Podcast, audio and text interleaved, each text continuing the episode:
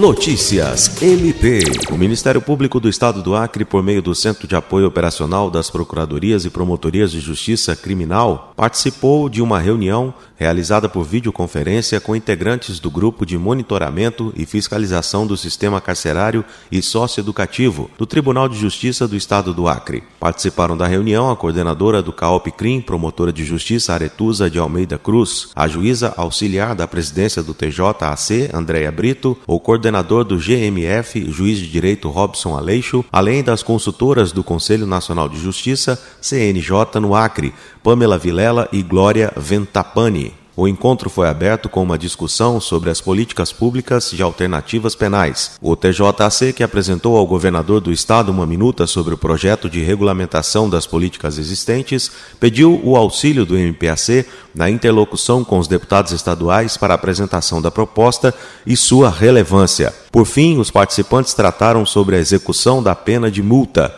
O CAOPCRIM fez uma solicitação ao GMF para obter maiores informações com o custo médio do processo e plataforma utilizada, com o intuito de preparar uma proposta de regulamentação das diretrizes internas no âmbito do Ministério Público sobre o assunto.